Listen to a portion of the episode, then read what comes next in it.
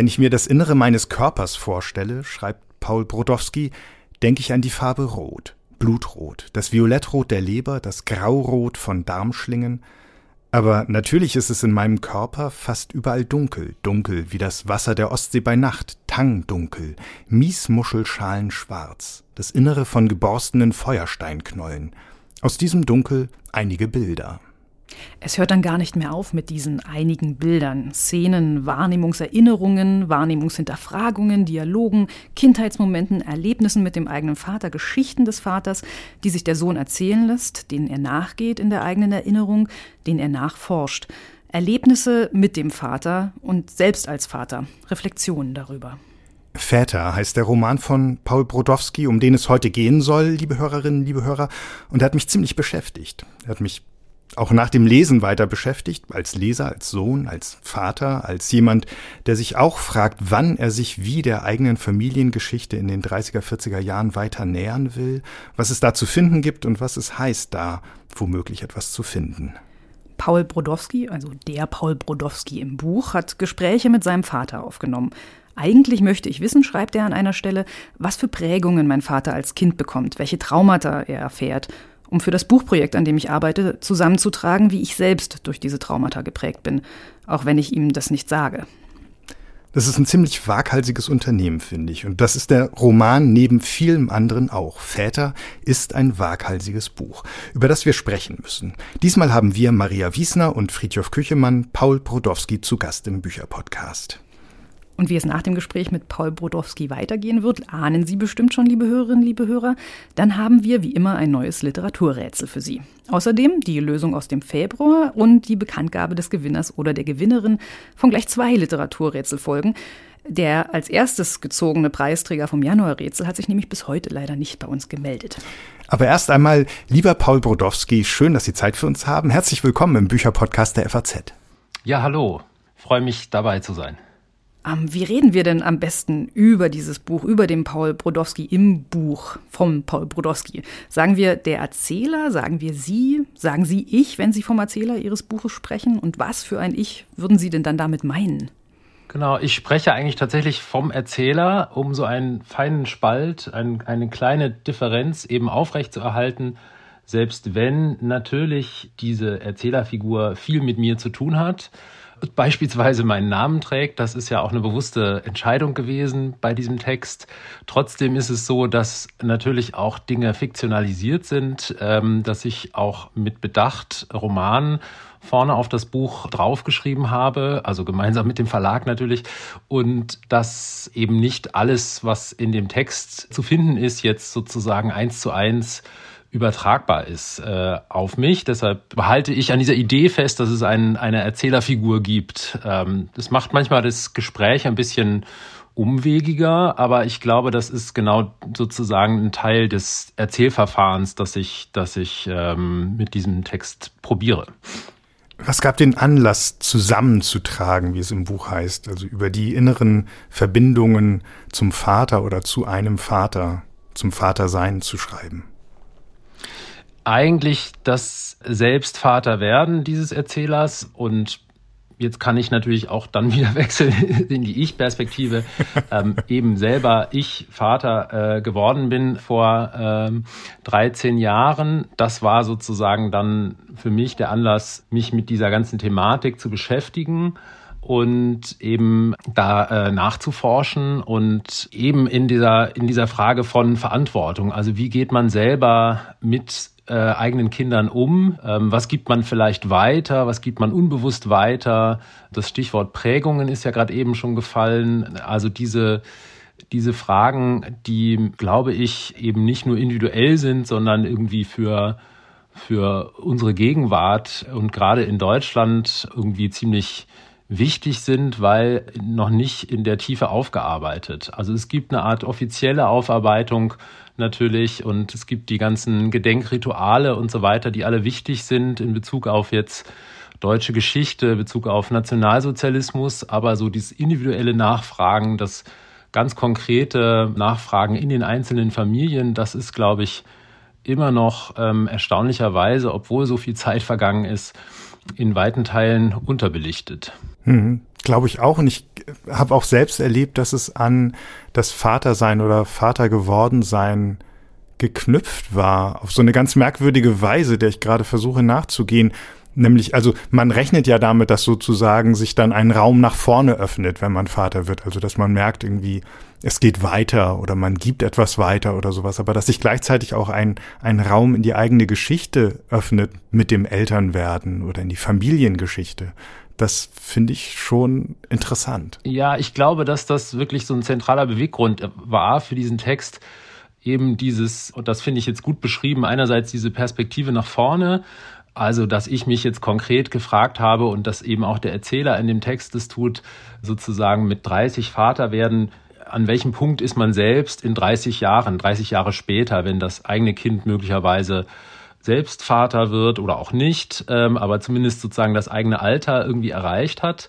Und dann ist man selbst 60 und man kann aber natürlich auch dann sozusagen nochmal 30 Jahre zurückgehen von, von dem Jahr meiner Geburt beispielsweise 1980, dann ist man im Jahr 1950 und ist eben gerade mal fünf Jahre nach Ende des Zweiten Weltkriegs, nach, mhm. Ende von, nach dem Ende von Naziterror in Deutschland und das ist schon auch doch mal eine andere Perspektive, die eben mit dieser, mit dieser Frage von, von äh, oder die mit Kindern eben sozusagen im, im Raum steht, weil man plötzlich andere Zeiträume anfängt zu überblicken und andere eben nicht so von Woche zu Woche oder zumindest äh, vielleicht maximal bis zum nächsten Sommer irgendwie, dann fahre ich da in Urlaub und dann gibt es sozusagen wie so ein zyklisches Denken, in dem wir eigentlich ja so drinstecken, ah, jetzt kommt der Frühling, dann kommt der Sommer und äh, Weihnachten werde ich wieder da feiern und so weiter, sondern plötzlich so ein, so ein ähm, größere Zeiträume und wo man stärker auch von sich selbst absieht. Und ähm, das, das war sicherlich auch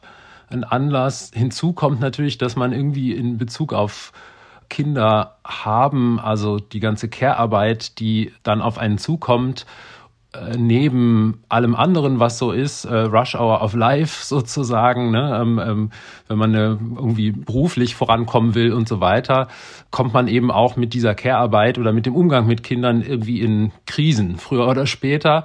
Und auch da greifen dann irgendwie so Mechanismen oder Automatismen, Prägungen ähm, irgendwie, die sehr tief in der in der Hardware, sage ich jetzt mal, oder sehr tief in dem in dem eigenen Gedächtnis irgendwie so drinstecken und die unter Umständen das nötig machen, dass man eben über bestimmte Dinge vielleicht nochmal nachdenken möchte oder irgendwie denkt, Moment, ich will eigentlich nicht in diese Krise, äh, in dieser Krise so und so mit meinen Kindern umgehen, sondern ich möchte eigentlich einen anderen Umgang finden. Und das war sozusagen ein weiterer, weiterer Anknüpfungspunkt oder ein weiterer Startpunkt des, des Nachdenkens. Diese Zeiträume, von denen Sie gerade schon gesprochen haben, diese 30 Jahre, die sich so nach vorne und hinten verschieben ähm, lassen, werden im Buch auch thematisiert. Es gibt dann immer wieder so Einschübe oder kleine ähm, ja, äh, Punkte, an denen man in der Geschichte verhaftet bleibt, also wo der Erzähler ähm, erzählt, was, was so passiert ist während seiner Jugend, RF-Terror, ähm, Tschernobyl und so weiter. Das wird alles mit in so kurzen ja, Anekdoten fast ähm, oder, oder so Nachrichteneinsprengseln ähm, thematisiert. Ähm, mich würde interessieren, gerade in den Gesprächen mit, mit Ihrem Vater, ähm, was ist denn rausgekommen bei den oder bei den Recherchen, die Sie vorgenommen haben, was ist denn rausgekommen, was nicht im Buch gelandet ist? Gab es da überhaupt was? ähm, ja, ich habe, also es gab Dinge, die jetzt ich konkret im Gespräch mit meinem Vater erfahren habe, die er ursprünglich auch, also wo er gefragt hat, ah, jetzt ist das Aufnahmegerät aus oder nicht. Und die sozusagen, äh, die er mir dann erzählt hat, also Verstrickungen etwa seines Onkels in den Nationalsozialismus, die ich dann trotzdem natürlich äh, irgendwie wichtig fand für diesen Text, äh, für diesen Ich-Erzähler und die ich dann trotzdem sozusagen dann aus dem Gedächtnis notiert habe und dann später mit einem gewissen zeitlichen Abstand mir sozusagen nochmal habe abnehmen lassen von ihm. Also ich habe den Text natürlich äh, dann auch nochmal äh, so zur Abnahme vorgelegt, wie man das im Journalismus, glaube ich, sagt. Ähm, das heißt, äh, genau, das ist sozusagen in dem, in dem Text drin. Und das sind eben Dinge, die ich über die sonst so in der Familie nie gesprochen wurde und auch sonst die eigentlich nicht an der an der Tagesordnung, also auch seitdem nicht äh, über die eigentlich nicht gesprochen wird, aber sozusagen anhand dieses Textes und dieser Recherchen eben so äh, rausgekommen sind. Wir haben im Herbst mit Dinscher Gütscheta über sein Buch Mein Deutschlandmärchen gesprochen und er erzählte, dass er sich mit seiner Mutter zusammengesetzt hat, um von ihr Geschichten erzählt zu bekommen, die dann einfließen in das Buch. Und sie hat jedes Mal begonnen mit, das bleibt jetzt aber unter uns. Wissend, dass das natürlich für das Buch geführt wird, dieses Gespräch, aber das war irgendwie wie so eine, wie so ein kleiner Schlenker, der dann nochmal ins Erzählen hineinführt, in ein anderes Erzählen, als man es sich sonst vielleicht zugestehen würde, wenn man die ganze Zeit diesen es soll ins Buch, es soll ins Buch, es soll ins Buch Filter aktiv hat. Ja, ich glaube, dass das oft so eine Ambivalenz äh, tatsächlich gibt, ne? zwischen erzählen wollen und auch ähm, sozusagen loswerden wollen. Es hat, glaube ich, auch kann auch was Therapeutisches haben oder so. Also auch äh, beispielsweise hat mein Vater mir dann erzählt von Momenten, in denen er von seinem Vater äh, geschlagen worden ist als Kind und zwar äh, heftigst, also mit unter Verwendung von äh, einer Peitsche und äh, äh mhm. ähm, also sozusagen körperliche Züchtigung als als äh, Disziplinarmittel dieser postwilhelminischen Gesellschaft wenn man das dann so direkt äh, hört, ist es, hat es sozusagen auch nochmal irgendwie glaube ich, so ein Moment von Release ähm, einerseits und andererseits äh, äh, aber auch ein Erkenntnisgewinn irgendwie. Man kann eben dann auch bestimmte Verhaltensmuster und so weiter viel besser nachvollziehen und, und verstehen, ohne dass ich jetzt deshalb so in einem eins zu eins Verhältnis sagen würde, es ist jetzt irgendwie dadurch äh, sozusagen alles gut oder alles zu entschuldigen oder so. Also das, was dann vielleicht an problematischen Dingen auch äh, gelaufen ist. Aber das sind natürlich äh, Dinge, die so im Gespräch dann auch eine irgendwie ja sowas Releasehaftes oder Befreiendes haben können. Gleichzeitig ist es natürlich irgendwie gibt es trotzdem eine Scham und einen, ist es etwas, was nicht so ganz leicht äh, an der Oberfläche liegt und das sozusagen jederzeit irgendwie die, so die, die äh, normalen Anekdoten über die Vergangenheit irgendwie prägt, sondern eher etwas, wo man erst rankommen muss. Hm. Wie sind die anderen Mitglieder Ihrer Familie damit umgegangen, dass Sie damit jetzt arbeiten wollen, mit diesen, mit diesen Anekdoten und mit diesen ja, ähm, Geschichten, die vorher vielleicht noch gar nicht ans Tageslicht gekommen sind von den Eltern? Naja, ich habe mit allen das Gespräch gesucht und äh, sind, sagen wir mal so, alle damit einverstanden, dass, dass ich dieses Material verwende. Es ist, ich, das will ich aber an der Stelle dann auch doch nochmal betonen, es gibt eben durchaus auch viele Dinge, die in dem Text verfremdet sind und es ist eben deshalb durchaus ein Roman und jetzt nicht eine Autobiografie oder ein, ein Memoir, also schon von der Form her natürlich, das klang ja vorhin auch schon an, in diesem bruchstückhaften, in dem, in der Selbstvergewisserung und so weiter, in diesen Schollen, in denen ich da erzähle oder in denen der Roman eben verfasst ist, auch in diesen essayistischeren Passagen, in dem Nachdenken. Und andererseits gibt es eben auch hinzuerfundenes. Und das ist sozusagen wie so eine Art Mittellinie zwischen eben diesem realen und wo man irgendwie jetzt so Fakten nachprüfen kann, also eben wie diese Namensgleichheit des Ich-Erzählers und, und von mir, aber bestimmte äh, faktische Dinge, die auch nachprüfbar sind, sind eben nicht deckungsgleich. Und das ist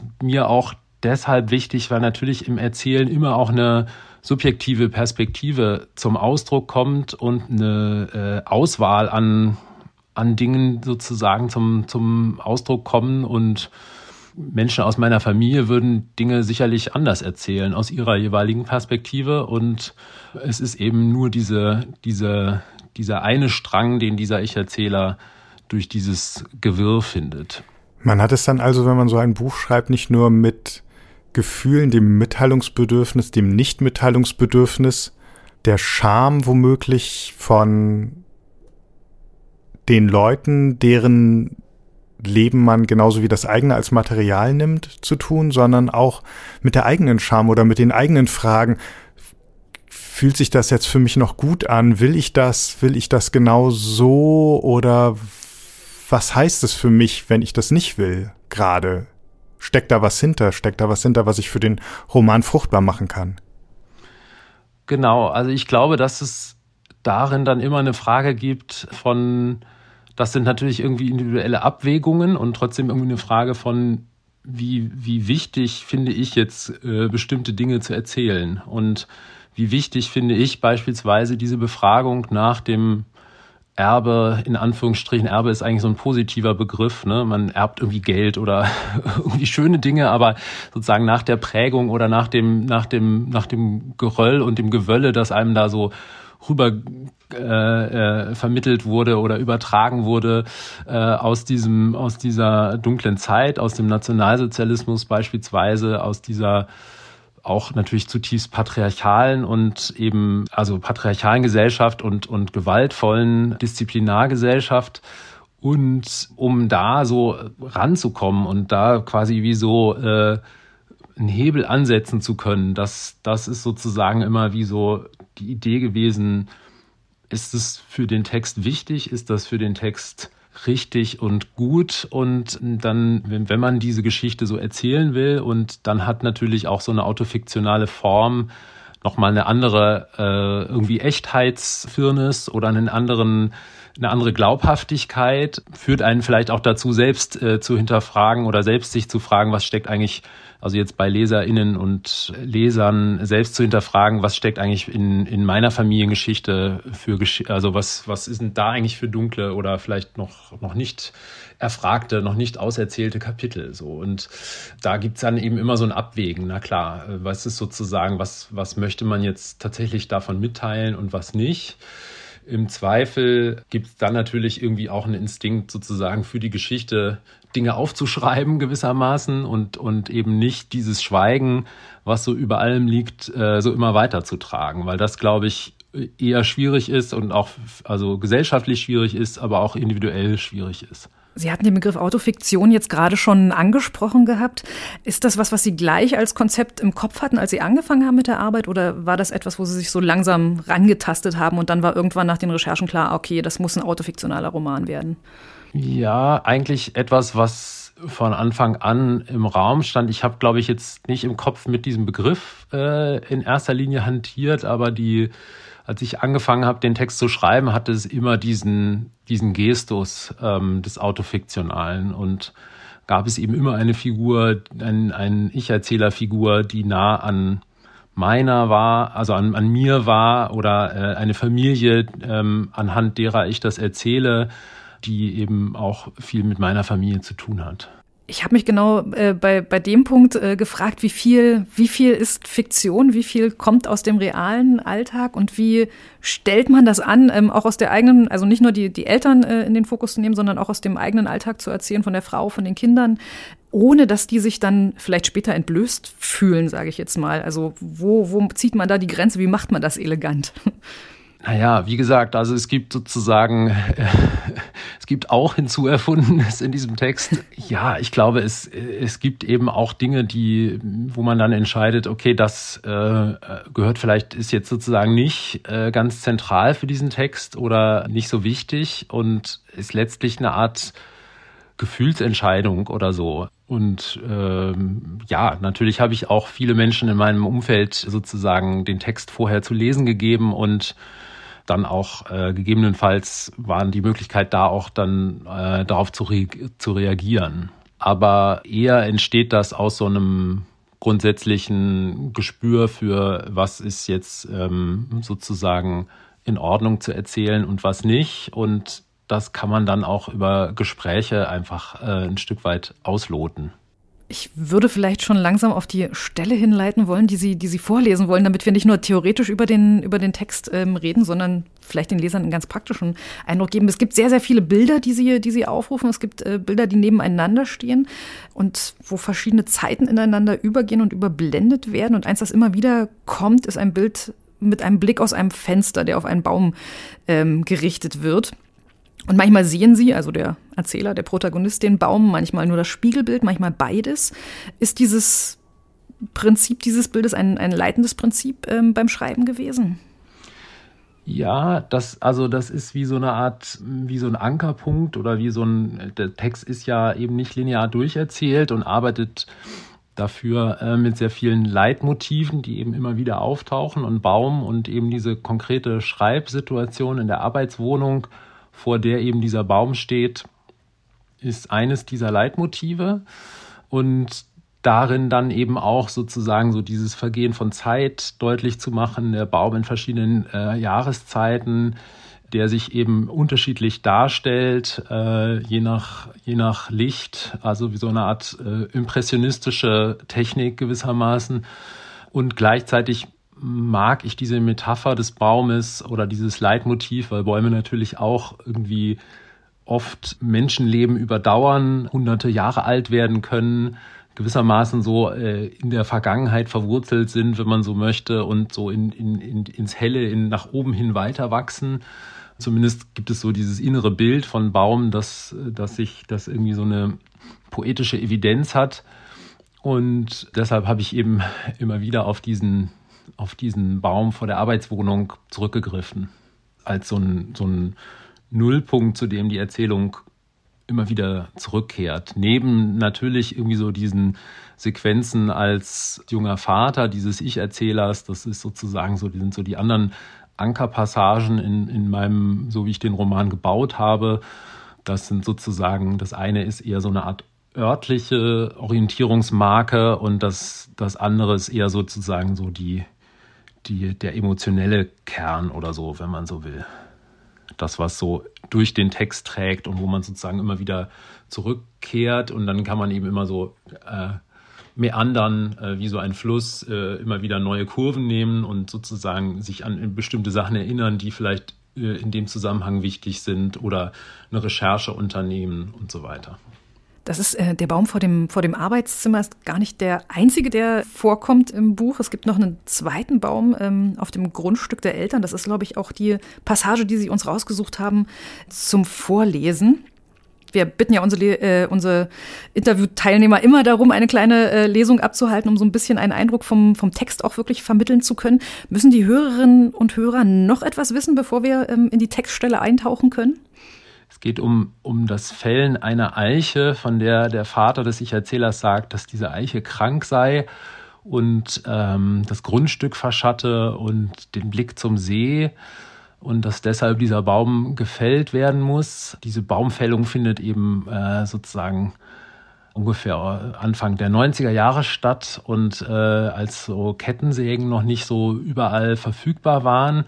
Und der wird eben mit Hand, anhand von so einer äh, Trummsäge gesägt, weil die äh, im Haus verfügbare Bügelsäge viel zu klein ist, um diesen Eichenstamm äh, durchzusägen. Also Trummsäge ist so ein Gerät, das so, äh, wie es in dem Text heißt, länger als mein damals zwölfjähriger Körper und mit ähm, an beiden Enden zwei Händen zu umfassende Holme, also so ein so etwas, was man so aus so historischen Darstellungen eigentlich kennt oder in so in so äh, äh, Wirtshausstuben manchmal noch an der Wand hängen sieht. Mit, mit so einer Säge wird also dieser Baum umgesägt und da sind der Vater des Ich-Erzählers und die Schwester Uta zugange.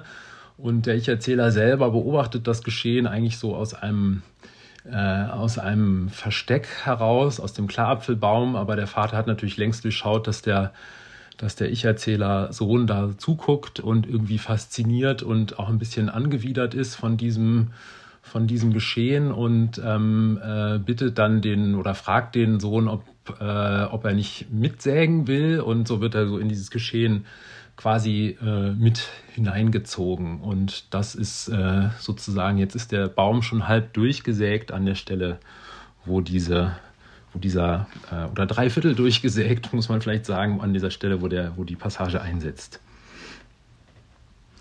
Mein Vater zieht die Säge mit aller Kraft durch das widerständige Material. Wieder klemmt das Blatt. Das Gesicht meines Vaters verzerrt sich. Aufeinandergebissene Kiefer, gebleckte Zähne, die Brauen hochgezogen. Augen- und Stirnpartie liegen sekundenweise in Falten. Er zieht die Luft scharf ein. Ein Gesichtsausdruck, den er auch bei seinen unkontrollierten Wutanfällen hat. Wenn er sich über etwas ärgert, etwa wenn die Kollegen aus der Organik und der Anorganik mit den operettenhaften Namen Pein, Schithelm und Buanelli ihn wieder aufregen, weil sie wieder einmal gegen ihn paktieren, oder wenn er einen Artikel im Spiegel liest, der ihm nicht passt, dem Spiegel, den er jeweils montags kauft und jeden Dienstag nach einer festen Abmachung an den Kollegen Schickel weiterverkauft, um das rote Magazin möglichst nicht zu unterstützen, oder, was ähnlich oft vorkommt, einen Artikel in der FAZ, etwa wenn die Regierung Kohl wieder einmal die Sozialausgaben oder die Rente erhöht, wenn die Grünen, die Atomgegner einen Vorstoß wagen, die chemische Industrie in Misskredit ziehen, sich jemand für die Gastarbeiter engagiert oder sich für die Anerkennung der Oder-Neiße-Linie ausspricht. Oft schüttelt er das Blatt, wie um die Buchstaben in eine andere, passendere Reihenfolge zu bringen, schlägt mit dem Handrücken gegen das Papier, faltet die Zeitung klein auf ein Viertel, ein Achtel, ein Sechzehntel der Blattgröße, wirft das gestauchte Papier auf den Telefontisch, springt vom Sofa auf, schreitet hastig im Wohnzimmer auf und ab, rückt die schweren Sessel, die Esszimmerstühle zentimeterweise vor oder zurück, während sein Gesicht im Moment des Verrückens von dieser raubtierhaften Mimik durchzogen wird. Papa, es gibt Essen, sage ich dann. Er atmet kurz aus. So, ich komme, antwortet er. Und innerhalb von einer Sekunde ist diese Wutmaske abgelegt. Nicht so, wenn seine Wut unserer Mutter oder einem von uns Kindern gilt, dann halten wir uns lieber fern von ihm, weil sich seine Aggression in diesen Phasen jäh an uns entladen kann. Untereinander, aber auch gegenüber meiner Mutter bezeichnen wir Kinder diese Wutanfälle als Schafe schlachten, um das drohende oder heraufziehende Übel unauffällig benennen zu können. Nicht, dass dann wieder Schafe geschlachtet werden. Vorhin wurden deshalb wieder Schafe geschlachtet. Eine Formel, die auf keine anekdotische Entstehung zurückgeht, sondern irgendwann einfach von meiner Schwester Uta ins Spiel gebracht wird und hängen bleibt, wahrscheinlich wegen der lautmalerischen Ähnlichkeit zu dem Geräusch der während dieser Wutanfälle durch die zusammengebissenen Zähne eingesogenen Atemluft. Jetzt haben mein Vater und Uta die Säge wieder halbwegs befreit, sie ziehen sie weiter mit aller Kraft durch, hin und her, hin und her, wieder knackt es. Jetzt stirbt er, sagt mein Vater. Einzelne berstende Geräusche. Achtung, ruft er, Blatt raus. Der Baum wankt. Blatt, ruft mein Vater und zieht die Säge erst an seiner Seite und dann an der Seite meiner vor Schreck erstarrten Schwester aus dem größer werdenden Spalt. Weg, bellt er. Alle drei springen wir zwei Schritte zurück, während der Baum zunächst erstaunlich langsam, dann schneller werdend unter dem Bersten des Kernholzes und dem sirrenden Peitschen von Zweigen und Blattwerk zu Boden geht. Plötzlich ist es still. Ungewohnte Helle. Jetzt ist er tatsächlich tot, einer dieser Gartenbewohner, der, seit ich denken kann, dort steht und mit mir wächst. Er fällt präzise und ausweglos in Keilrichtung auf den Rasenweg neben dem Haus und stürzt den hinteren Teil des Gartens in Unordnung. Die Wege nur mit Mühe passierbar, alles voller Zweige und Büschel von Eichenblättern, die so bodennah sonst nie in dieser Fülle vorkommen, zwei der Johannisbeerbüsche sind lediert, einige der Ruten unter einem größeren Ast umgeknickt, ihre braunrote Rinde abgeschält, so dass das blassgrüne Cambium zum Vorschein kommt. Manchmal überkommt mich der Drang, mein Gesicht genau in diese Grimasse hineinzulegen, wenn Milan mich zur Weißglut bringt, eine Schraube festgerostet ist und rasch gelöst werden müsste, wenn ich im Netz einem Posting von einem fernen Bekannten begegne, das Positionen der AfD propagiert und ich mir beim Duschen, beim Aufräumen der Küche, mit den Kindern in der U-Bahn überlege, welche Argumente ich vorbringen möchte, um dem Posting etwas entgegenzusetzen, manchmal fragt mich Anouk dann, was ist los, Papa? Oder sie sagt, ganz ruhig, Papa, alles gut. Ich erschrecke dann jedes Mal, denke, die Vatergrimasse und entspanne meine Gesichtsmuskeln. Vielen Dank. Diese Vatergrimasse, die Wut, spürt der Protagonist Paul Brodowski immer wieder. Hat er, hat er Angst, so zu werden wie sein eigener Vater? Genau, ich glaube, dass das tatsächlich etwas ist, was sozusagen äh, zentral ist, die, der Versuch, diese unkontrollierte Wut oder diese mh, mm, gedeckelte Emotionalität, die eben in bestimmten Stellen dann gewaltvoll ausbricht, dass diese ähm, ungesunde Struktur äh, etwas ist, was der Ich-Erzähler sozusagen auf jeden Fall äh, oder um jeden Preis vermeiden möchte und etwas, was, was worunter der Ich-Erzähler eben als Kind äh, leidet, gelitten hat und etwas ist, was sozusagen irgendwie, äh, wo, wo also ein anderer Weg gesucht wird. Genau. Und trotzdem gibt es eben Momente, in denen irgendwie etwas davon eben wieder durchbricht und gleichzeitig dann aber auch die Reflexion, die dann einsetzt und die eben äh, vielleicht auch einen anderen Weg ermöglicht. Für mich ist das Thema Vater auch ein richtig großes Thema. Ähm, Maria dich als Frau gefragt oder Sie, Herr Brodowski, als Mann, der sich auch mit dem spezifischen männlicher oder weiblicher Sichtweisen beschäftigt. Ist eigentlich klar, warum das so ein großes Ding ist? Vater, Väter, Vater sein? Hm, ich fange mal kurz mit der weiblichen Perspektive an. ähm, also zum einen glaube ich, ganz persönlich, dass es diese Auseinandersetzung mit der, mit der Elterngeneration ähm, einfach ist, die dann, die dann gesucht wird. Im Buch jetzt spezifisch war es für mich sehr groß gekoppelt an die eigenen Schwächen und so ein bisschen die Angst davor, das irgendwie weiterzugeben. Also weil ja die Wut, ähm, vor der hier der Protagonist solche Angst hat, auch ähm, eigentlich eine wahnsinnige Schwäche des Vaters ist und, und er irgendwie auch Angst hat, das weiterzugeben und sucht die dann auch in seinem eigenen Sohn. Also das war für mich so ein eine, eine große Auseinandersetzung mit den eigenen Unzulänglichkeiten, die man an sich sieht und, und eine Erforschung, wo kommt das eigentlich her? Ist das, ist das in der Familie? Wie geht man damit um? Was will man weitergeben an die nächste Generation? Ja, das kann ich, kann ich erstmal so äh, nachvollziehen. Umgang mit Schwächen. Ich glaube, dass das einfach wie so ein klassischer, also sozusagen wie so eine äh, Figur ist, ne, die, die sozusagen diese mangelnde Emotionalität, die eben äh, dann sich in Gewalt bahnbricht, ist ja eine klassische, auch vielfach beschriebene bei Adorno meinetwegen oder bei verschiedenen äh, anderen äh, sozusagen, also so kritische Theorie äh, ist davon infiziert von diesem Gedanken oder oder durchdrungen, sagen wir mal, dass sozusagen in dieser in dieser äh, kalten rationalistischen ähm, Nicht-Emotionalität, äh, die Kehrseite davon ist eben sozusagen der Ausbruch in, in die nackte Gewalt. So. Und das kann man eben irgendwie auch dann runterrechnen oder ein Stück weit beziehen auf solche äh, Strukturen. Natürlich ist es vielleicht auch äh, im Einzelnen muss man gucken, ob das jetzt so eins zu eins übertragbar ist. Das weiß ich nicht.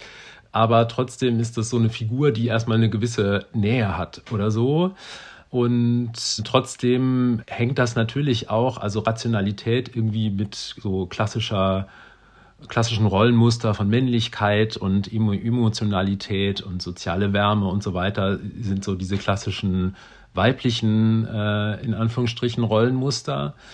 Und der Text versucht natürlich irgendwie äh, auch genau das zu reflektieren und auch der Ich-Erzähler irgendwie ein Stück weit für sich sich dieser patriarchalen Strukturen irgendwie klar zu werden und die eben zu überwinden. Also es gibt eine Stelle, an der der Ich-Erzähler eben konkret ja über irgendwie äh, Genderprägungen seiner Kinder nachdenkt und eben zu dem Schluss kommt, dass er sagt, ich möchte eigentlich für meine Kinder nicht als nicht als Mann präsent sein oder als Vater äh, oder e-, eben nicht als Mann, sondern als Mensch so und das kann ich, würde ich für mich auch so unterschreiben, sozusagen, dass es eigentlich wichtig ist, äh, dass man eben diese Schwächen, von denen Sie auch gesprochen haben, das sind eben, würde ich sagen, sozusagen wie so soziale Inkompetenz oder Gefühlskrüppel im, im Körperpanzer, wie das bei Teveleit dann meinetwegen heißt, dass diese Schwächen, dass man die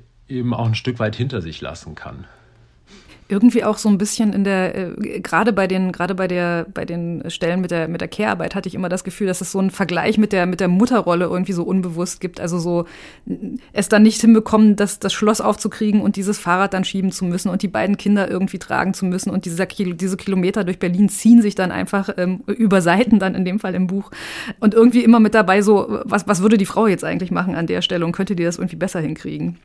Also es war auch sehr viel Reflexion über diese, über diese Rollen mit, wie teilt man das eigentlich auf mit äh, Familie und wer kümmert sich um was und wo rutscht man da rein automatisch? Ja, beziehungsweise ich weiß gar nicht genau, ob besser hinkriegen, aber einfach nochmal sozusagen so aufmachen, wie, wie viel Arbeit Care-Arbeit ist. Ne? Und das ist ja etwas, was sozusagen jetzt auch von verschiedenen Seiten irgendwie in, in Literaturthema wird. Äh, eben gibt Bücher von Männern, äh, die das verarbeiten. Und es gibt Bücher, also von Vätern, sagen wir mal, ähm, Heinz Helle, Wellen beispielsweise. Ähm, und dann gibt es aber eben auch äh, von Julia Weber die Vermengung von der äh, Partnerin von Heinz Helle ähm, aus, aus der Perspektive der Mutter.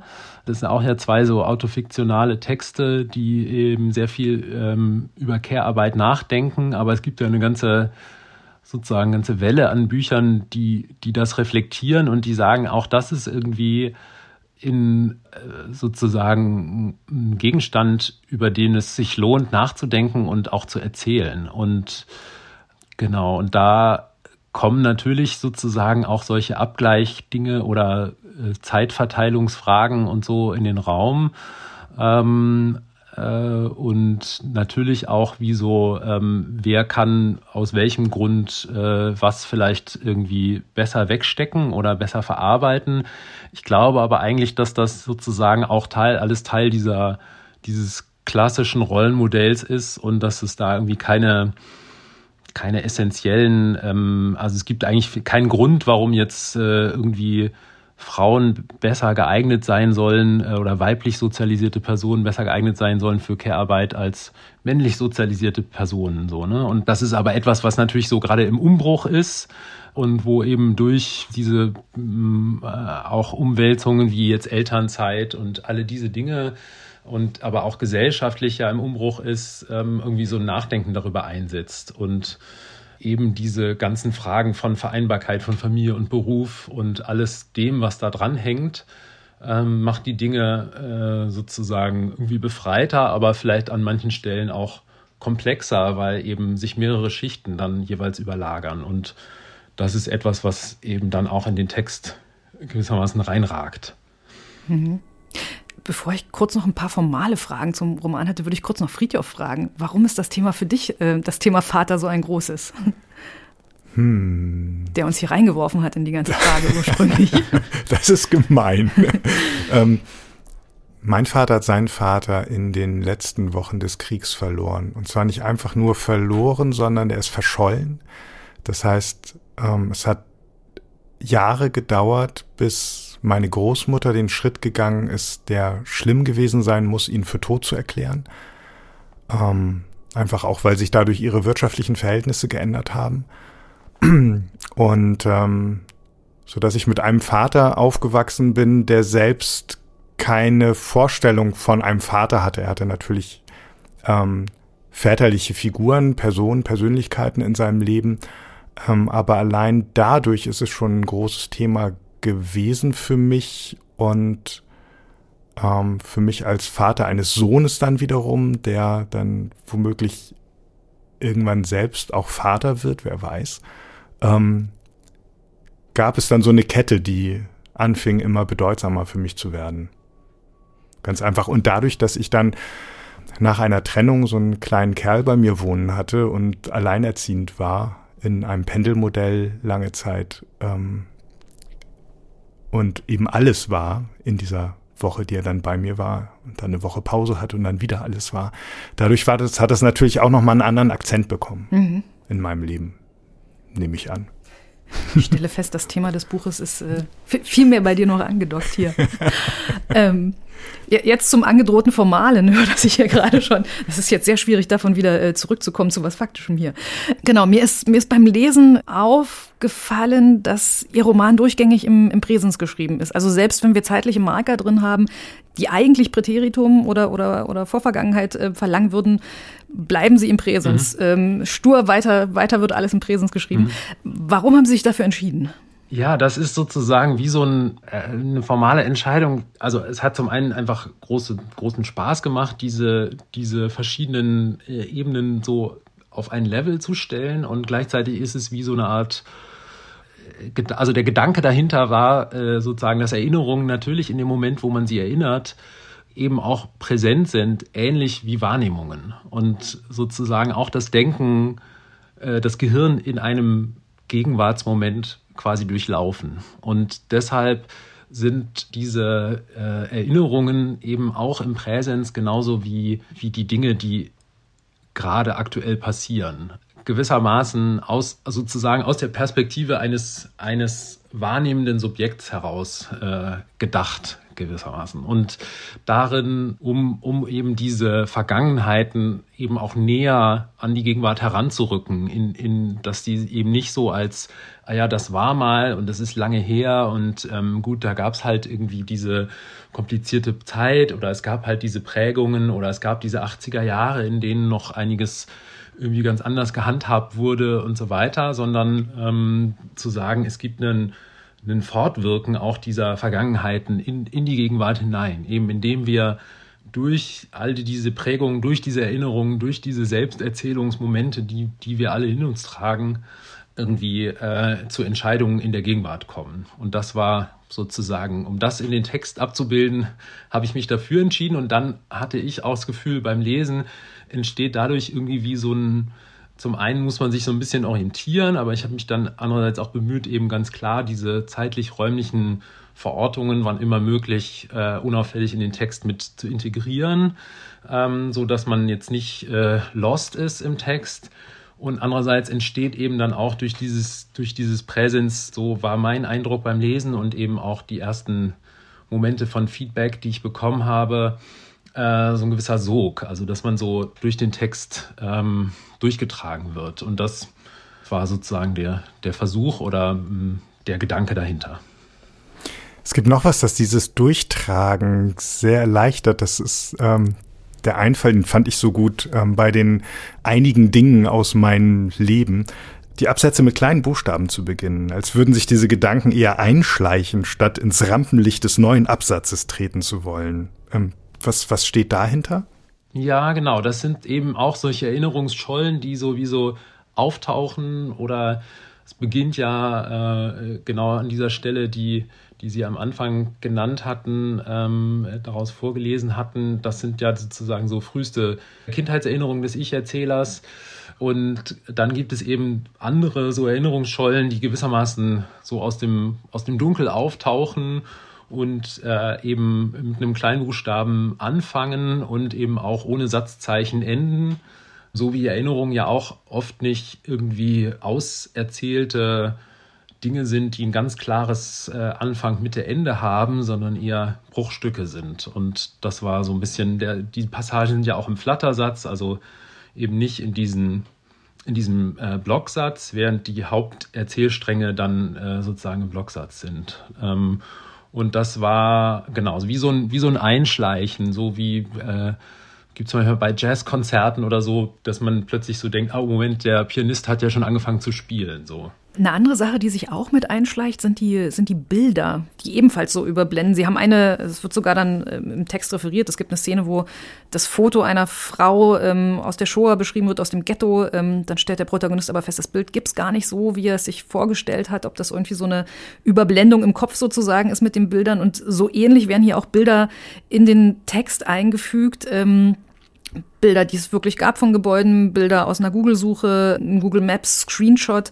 Wie, wie, wie haben Sie die eingefügt? Wo haben Sie die gesucht? Und ja, wie authentisch sind die eigentlich? Also sind das Originalaufnahmen oder sind das ähm, Sachen, die sich gut geeignet haben zum Überblenden?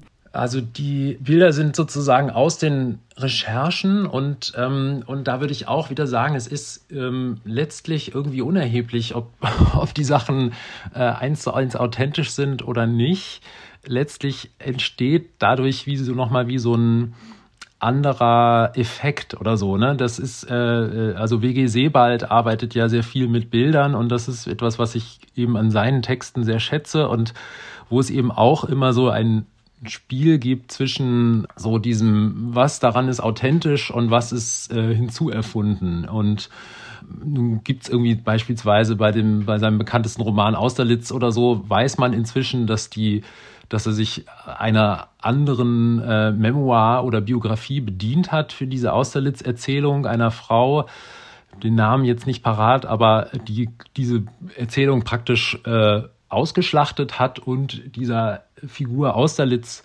untergeschoben. Und es gibt dann aber diesen Ich-Erzähler, der eben diesem Austerlitz begegnet und äh, von dem diese ganzen Dinge erfährt und dann diese ganzen Fotos, die eben diese Orte dieser Begegnungen, Bahnhöfe und so weiter und weitere Fotos, die Austerlitz dem Ich-Erzähler überantwortet hat, irgendwie da einfügt in den Text. Und das, selbst wenn ich das weiß, dass es sozusagen jetzt inzwischen literaturwissenschaftlich irgendwie äh, herausgefunden wurde, ah ja, wie Sebald hat sich an diesem, an dieser Quelle bedient und es ist sozusagen fiktional, diese Begegnungen zu dieser Austerlitz-Figur, haben diese Fotos innerhalb des Textes trotzdem so einen dokumentarischen Effekt oder so einen Echtheitseffekt. Äh, und das war etwas, was ich eben mit dem Text und diesen Fotos und eben aber auch diesem Nachdenken über Fotos und äh, wie Fotos sich eben auch im Inneren verändern, wie sie sozusagen, obwohl sie eigentlich ja so das dokumentarische Medium schlechthin sind, wenn man sich an Fotos erinnert, gibt es trotzdem plötzlich wie so Überblendungen oder eben sind Erinnerungen nicht zuverlässig. Und das war etwas, was ich sozusagen mit diesem Text auch immer wieder mh, hm, miterzählen wollte. Das findet sich auch im Klang, finde ich. Das Dokumentierende, das Nüchterne, das Gleichmaß, oft auch die Distanz. Wie findet man einen solchen Klang? Wie arbeitet man an ihm? Wie haben, wie haben Sie diesen Klang entwickelt für dieses Buch? Ja, das ist tatsächlich auch eine Art Lust, dann so Dinge eben in so einem berichtenden Ton an bestimmten Stellen auch sozusagen das Emotionale irgendwie so zurückzuschrauben, dass man vielleicht selber empfindet oder dass diese Figur möglicherweise empfindet und das eher entstehen lassen bei äh, dem Leser, der Leserin. Ähm, Klappt ganz gut. Und ähm, genau, und das ist natürlich irgendwie über diesen, also sozusagen, sein Onkel habe ihm erzählt, also über diese Konjunktivkonstruktion entsteht eben auch manchmal so ein Klang, äh, wenn dann sein Onkel habe ihm erzählt, dass das und das äh, gewesen, also so passiert sei, sagt mein Vater, also eben auch solche doppelten Erzähl- äh, die ähm, sicherlich auch so eine Art, äh, also die eben für mich auch was miterzählen von der Konstruiertheit dieses ähm, Erzählens oder sagen wir mal der ähm, Unzuverlässigkeit des Erzählens sozusagen, indem wir eben das so, so, so funktioniert eben alles erzählen, dass es letztendlich eben eine Art Unzuverlässigkeitsfaktor eigentlich gibt oder eine subjektive Auswahl. Und das ist etwas, was was ich versucht habe, eben auch in diesem Sound äh, abzubilden. Anderes ist, glaube ich, einfach, äh, passiert dann auch organisch oder so. Also es ist einfach sozusagen eine Lust an Sprachklang, die, die eher auf einer fast unbewussten Ebene oder so im, im Text passiert. Also da gab es jetzt nicht wie so, ein, wie so ein, eine Idee von Klang, die dieser Text haben sollte, jenseits der Dinge, die ich jetzt noch also schon beschrieben habe. Eine Stelle, wo sich der Klang so ein bisschen änderte, für mich zumindest in meiner Wahrnehmung, war äh, ziemlich am Ende. Da werden diese Einschübe dann ähm, auf ein bestimmtes Thema gelenkt, nämlich die Napola-Heime, ähm, in dem der Vater einige Jahre verbracht hat. Und die heben nochmal auf eine komplett andere Ebene für mich ab. Also zuvor waren das so zum Teil Traumeinschübe, Fantasien, Erinnerungen an ähm, Geschichtsereignisse. Und an der Stelle ist nicht mehr ganz klar, ist das jetzt eine Traumebene, ist das eine Fantasieebene? Ähm, für mich las ich das so ein bisschen wie ein Übergang, äh, ein Versuch, die Identifikation des Sohnes mit dem Vater darzustellen. Liege ich da falsch? Äh, nee, das ist, äh, glaube ich, richtig. Also genau, das, diese Passagen sind quasi wie so ein äh, Kondensat eigentlich auch von Recherchen. Also auch äh, sind sozusagen, ich habe in der Recherche zur NAPOLA, also zu diesen nationalpolitischen Erziehungsanstalten äh, der Nazis, also es waren Internate, in denen irgendwie so äh, Nazi-Elite ausgebildet werden sollte, die kommenden ähm, äh, sozusagen Nazi-Größen, die dann, ähm, genau, 45 war es natürlich vorbei, zum Glück, ähm, genau, aber das hat es gegeben im, äh, in der damaligen Zeit. Und ja, der Vater des Ich-Erzählers ist eben auf einer dieser Napolas für zwei Jahre zur Schule gegangen. Und dann habe ich eben dazu recherchiert und äh, einfach Listen angefertigt von Begriffen, die für mich irgendwie das so zum Ausdruck brachten. Also eine, eine äh, äh, Nomenklatur, die da irgendwie so äh, Alltag war, wie beispielsweise Absterbeliste. Das war dann die Liste derjenigen, die eben äh, der Schule verwiesen wurden, weil die sportlichen Leistungen oder die äh, nicht entsprechend waren oder die schulischen oder irgendwie äh, zu viel ähm, äh, sozusagen, also der, die, die Disziplin nicht eingehalten wurde oder sowas. Ähm, und das hat natürlich irgendwie, äh, also genau, das, das spricht dann für sich und hat so eine Brutalität und ist der Versuch eben in diesen Passagen fast so wie so lyrisch zu verdichten, anhand dieser Begriffe, anhand dieser Listen, anhand dieser Worte, ähm, bei gleichzeitigen sozusagen irgendwie so Momente, äh, also einerseits ist es eben auch wieder so eine Distanz herstellen, eben indem es diese lyrische Verdichtung gibt und es jetzt nicht so ein sanftes äh, eins zu eins äh, fiktionales Erzählen, ich bin jetzt in dieser Napola oder sowas, äh, hineinimaginieren in diese Situation gibt, sondern anhand dem, was sich eben jetzt so historisch noch rekonstruieren lässt oder was sozusagen gesichert dokumentiert ist, ähm, äh, diese Einfühlung quasi vorzunehmen. Und ähm, insofern, genau, also würde ich sagen, genau das ist es, äh, der Versuch des Sohnes, äh, da so dem näher zu kommen, auch weil von dem Vater selbst dazu relativ wenig zu erfahren ist und dann eben so eine Verfremdung oder so eine lyrische Verdichtung gegen, also auch so ein bisschen wie so eine, mm, das, das ist eben etwas, was so gegen Ende dieses Textes dann nochmal so sein muss oder sich nochmal so aufdrängt so versuchen, in diesen, an diesen Kern dieser problematischen Prägung äh, äh nochmal heranzukommen. In dem Fall über Sprache. Ich muss gestehen, ich bin dem Buch erst einmal sozusagen journalistisch auf den Leim gegangen. Das heißt, ich habe gedacht, da gibt's jetzt familiengeschichtliche Enthüllungen oder so. Die gibt es dann in einem kleineren Maße, als ich sie zumindest erwartet hatte. Und dann hat mich das Buch aber literarisch gefesselt, nämlich durch die Tiefe und nicht durch das Spektakel.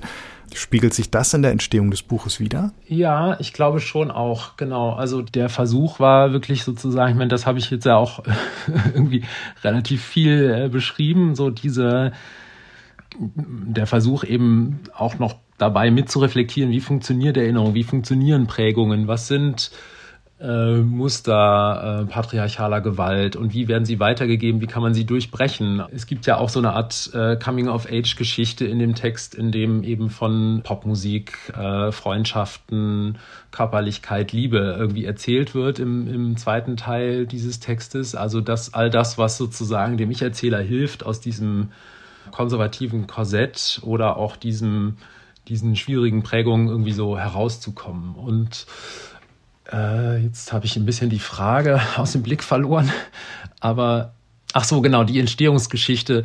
Ja, also das, ähm, genau, dass ich, als ich mich aufgemacht habe, diesen Text zu schreiben und eben sozusagen die Geschichte meiner Familie eben auch als Vorlage ein Stück weit genutzt habe, wenn auch verfremdet, aber eben natürlich da auch Recherchen, Interviews und so weiter gemacht habe, geführt habe, da war mir auch nicht klar, was dabei sozusagen rauskommt. Und das ist eben auch etwas, was sich sozusagen so erst so Stück für Stück entfaltet und ähm, wo eigentlich so diese eigene Familiengeschichte so zum Anlass genommen wird, zu symptomatisieren, eben immer auch ähm, zu gucken, was daran ist jetzt vielleicht auch symptomatisch oder was daran ist ähm, sozusagen greifbar und übertragbar auf Bundesrepublik als postnationalsozialistischer Raum. So in, in dem, ähm, das war sozusagen immer wie so eine Art Denk-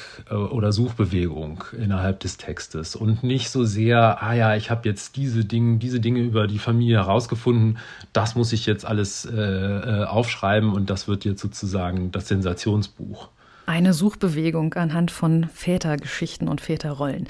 Väter von Paul Brodowski ist im Surkamp Verlag erschienen, hat äh, 320 Seiten und kostet 24 Euro. Vielen Dank für das Gespräch. Sehr gerne, ich danke auch. Natürlich hat sich unser Kollege Tilman Sprekelsen auch im März 2023 für Sie, liebe Hörerinnen, liebe Hörer, ein neues Literaturrätsel ausgedacht die Handlung eines bekannten Werks so erzählt, wie eine bestimmte Nebenfigur es machen würde, bei dem, was sie so mitbekommt. Sie hören das gleich und wenn Ihnen Figur und Werk bekannt vorkommen, machen Sie mit und gewinnen Sie mit etwas Glück ein Buch. In der Februarfolge ging es weit zurück in die Literaturgeschichte. Wir hörten Lunete aus Hartmann von Aues Iwein. Zu gewinnen gab es ein Exemplar von Karl-Heinz Götterts Massen in Bewegung über Menschenzüge aus der wunderbaren anderen Bibliothek und gewonnen hat Kerstin Lübben aus Oldenburg in Oldenburg, wie wir Schleswig-Holsteiner gern sagen. Wir haben ja auch so einen Ort, der so heißt. Und den Preis des Januarrätsels mussten wir, wie erwähnt, neu verlosen. Markus Hennigs Buch Ferdinand von Richthofen, der Erfinder der Seidenstraße, geht an Carina Wüst aus Klebronn in Baden-Württemberg. Herzlichen Glückwunsch. Machen Sie diesmal mit. Um welches Werk und welche Figur soll es im Literaturrätsel vom März 2023 gehen? Natürlich, jetzt sind alle gerührt von diesem jungen Paar. Gott, wie romantisch das alles ist, die heimliche Liebe, die plötzliche Entdeckung durch den hartherzigen Vater des Mädchens, die rasche Flucht, die Hochzeit unterwegs, schließlich die Ankunft in unserer Stadt, wo sie dann die Wohnung im zweiten Stock meines Hauses mieten. Die ist nicht groß und auch nicht mehr so neu, aber gut in Schuss. Das war sie jedenfalls, als ich in diesem verfluchten Winter auf Kur ging, um meine Gicht zu behandeln. Aber die beiden, was machen sie unterdessen? Sie verfeuern mein Eigentum. Sie brechen die Treppe ab, die nach oben führt, Stufe für Stufe und das schöne massive Geländer zuallererst. Als ich nach Monaten zurückkomme, um nach dem Rechten zu sehen, als ich frage, wo denn meine Treppe geblieben ist, antwortet mir der Mann frech, ich solle doch selbst auf meine Sachen acht geben. Kann man das glauben? Ich musste die Polizei holen, aber selbst die hat er mit seinen losen Reden abgehalten, die saubere Bagage aus meinem Haus zu vertreiben. Inzwischen sind sie wieder zu Geld gekommen. Der Teufel mag wissen, woher das nun wieder stammt. Ich mache gute Miene zum bösen Spiel, was bleibt mir anderes übrig? Aber meine Treppe, die sie wohl ganz überflüssig fanden in ihrem Liebesnest, die sollen sie mir wieder bauen, die vornehmen Herrschaften. Dann sehen wir weiter. Wissen Sie, ahnen Sie, wer spricht und aus welchem Werk er oder sie erzählt? Ich muss gestehen, diesmal bin ich blank. Wenn es Ihnen anders geht, rufen Sie einfach die Seite www.faz.net slash Literaturrätsel, Rätsel mit AE, auf und tragen Sie dort bis zum 6. April 2023 Ihre Lösung ein. Dort finden sich auch die Teilnahmebedingungen. Der Rechtsweg ist ausgeschlossen. Diesmal zum Literaturrätsel aus dem März 2023 verlosen wir ein Exemplar eines Buches mit bewegter Geschichte. William Beckfords Träume, Gedankenspiele und Begebenheiten eine empfindsame Reise, schildert auf ungewöhnliche Weise eine Italienreise des Engländers aus dem Jahr 1782. In 500 Exemplaren gedruckt, annonciert und dann fast vollständig verbrannt, weil die Familie, eine der angesehensten Familien Englands, das Werk für unansehnlich hielt. Erstmals in deutscher Übersetzung aus der anderen Bibliothek. Die Auflösung, die Bekanntgabe des Preisträgers oder der Preisträgerin und ein neues Rätsel werden Sie, wenn alles klappt, in der Folge vom 23. April hören. Wir sind gespannt, wer das Rätsel knackt. Und wir freuen uns auf das Gespräch mit unserem Literaturchef Andreas Platthaus beim Podcast Festival auf dem FAZ-Kongress in nicht mehr ganz einer Woche am Freitag, dem 31. März. Live. Dafür haben Sie uns tolle Fragen rund um die FAZ und die Bücher geschickt, liebe Hörerinnen, liebe Hörer. Vielen Dank.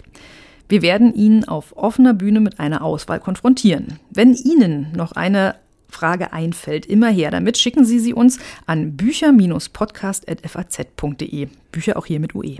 Sie kennen diese Mailadresse auch für Anregungen, Kritik und Lob für uns und die Kollegen Kai Spanke und Paul Ingendey. Bei Instagram finden Sie uns als @faz-bücher, auch hier mit UE. In der kommenden Folge hören Sie also, was uns Andreas Platthaus beim Podcast Festival auf Ihre Fragen antwortet. Auch diese Folge wurde produziert von David Brucklacher und Kevin Gremmel. Uns beide, Maria Wiesner und Friedhof Küchemann, gibt es in gewohnter Weise in der Folge vom 23. April zu hören. Für heute sagen wir vielen Dank fürs Zuhören und bis dann. Bis dann.